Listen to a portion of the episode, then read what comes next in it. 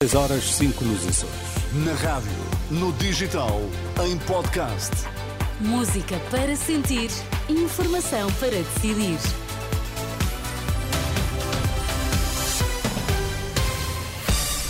Notícias na Renascença destaques a esta hora. Turismo de Portugal reconhece salários baixos e falta de mão de obra no setor. Marcelo Rebelo Sousa defende que os abusos na Igreja não devem ser investigados pela própria Igreja.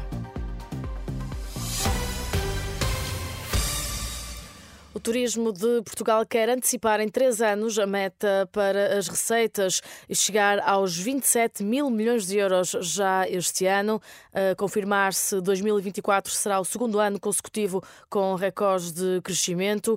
Ainda assim, apesar dos números positivos, o setor continua com salários baixos e escassez de mão de obra. É o que admite ao novo programa da Renascença, Dúvidas Públicas, o presidente do Turismo de Portugal, Carlos Abade. A escassez de mão de obra continua a ser de facto um problema. Neste momento, o setor turismo já ultrapassou os números de postos de trabalho que havia em 2019. Contudo, a verdade é que as necessidades da oferta de facto também têm aumentado. O que significa o quê? Significa que de facto continua a haver escassez de mão de obra.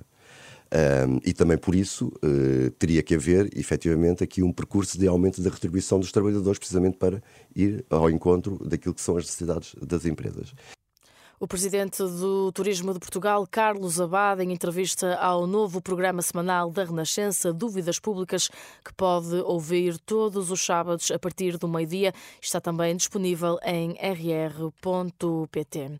Abusos sexuais na Igreja Católica. O presidente da República sugere a criação de uma comissão independente tutelada pelo Estado. Marcelo Rebelo Sousa reuniu esta sexta-feira com a Associação Coração Silenciado no Palácio de Belém, em Lisboa. Segundo Cristina Amaral, da Associação de Vítimas, Marcelo foi claro: os abusos na Igreja não devem ser investigados pela própria Igreja. A sugestão do Sr. Presidente foi muito clara. Não vamos dizer à Igreja para investigar a Igreja. As comissões que existem têm como patrocínio e como iniciativa a Igreja. E o que nós vínhamos aqui de sugerir era exatamente isso, mas Felizmente, o Sr. Presidente teve muita uh, empatia pela nossa causa e as, as, primeiras palavras foram dele. Que há aqui uma responsabilidade do Estado. Portanto, vínhamos nós com essa ideia, mas foi o Sr. Presidente a sugeri-la em primeiro. Exatamente como aconteceu em Espanha. A Associação de Vítimas Coração Silenciado vai ser recebida amanhã pela Conferência Episcopal em Fátima.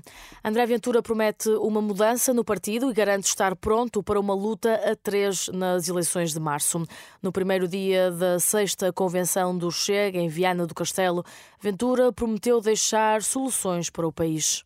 Estando à beira de uma eleição geral, nacional, o Chega deve ter a responsabilidade de dizer que quer governar que propostas tem para governar e quem tem para esses governos. E esta não é uma mudança nos objetivos do partido, porque estes foram sempre, mas é uma mudança no caminho que devemos fazer a partir de agora. Portanto, o meu dever, enquanto candidato a presidente do partido, é nestes três dias dizer ao que vimos que soluções temos da saúde, à habitação, na segurança, na justiça, no combate à corrupção, mas dizê-lo com firmeza para que todos saibam ao que vão.